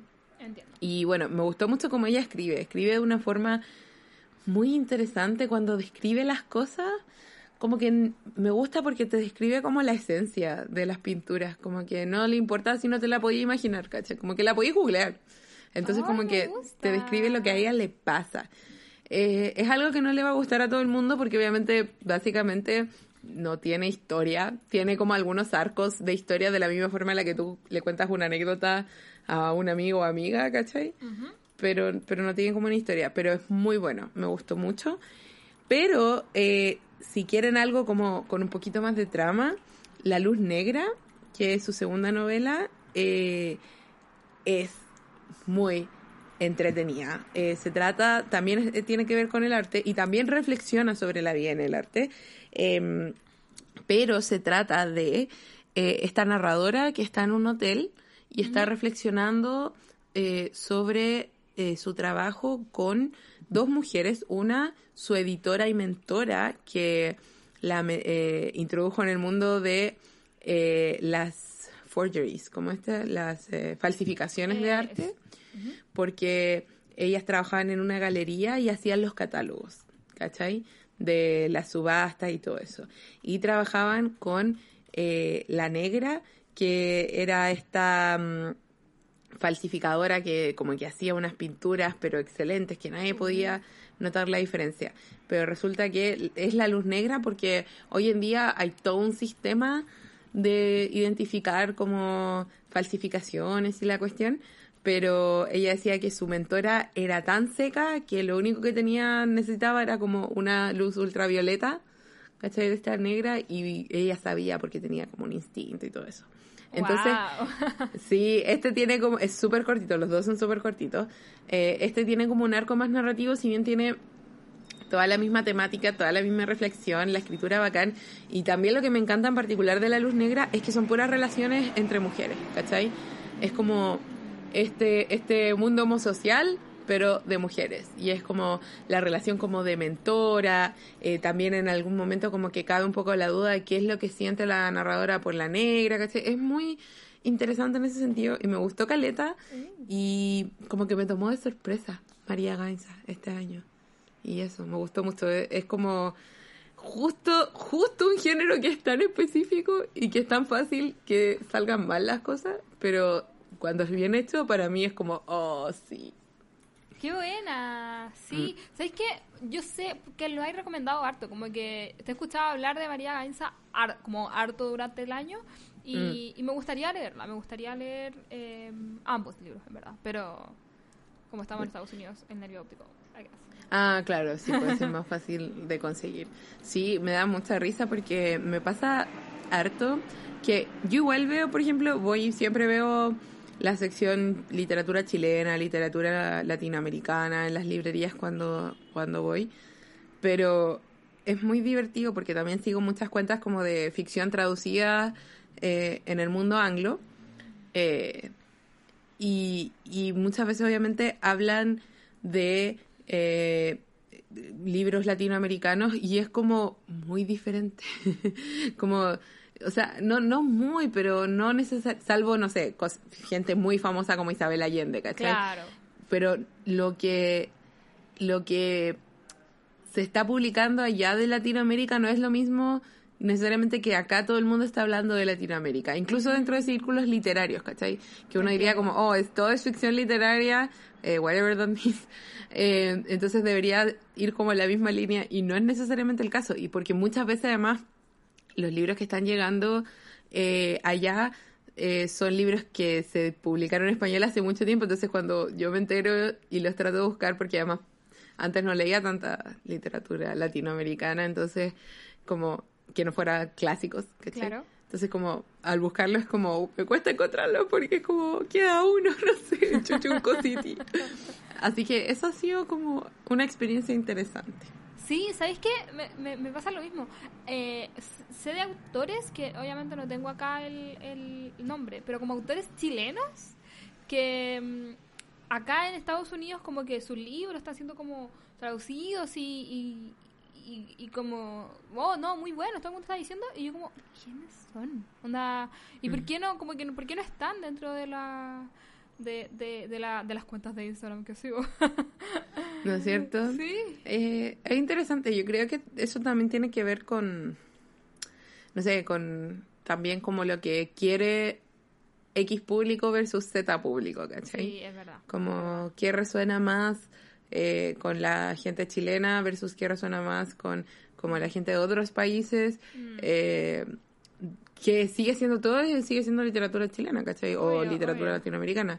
Pero son como distintas perspectivas y, no sé, siento que estar como entre las dos partes es súper interesante. Sí, es bacán. Em, sí. Siempre me voy a acordar de eh, Facsímil de, de Oh, Sabra, sí. que, Qué yo, no- yo no lo he leído, eh, tú lo has leído, pero, pero tú me has contado, como que en inglés, eh, como que es famoso por, por toda esta cosa de como choose your own adve- adventure. Sí, como elige tu propia aventura.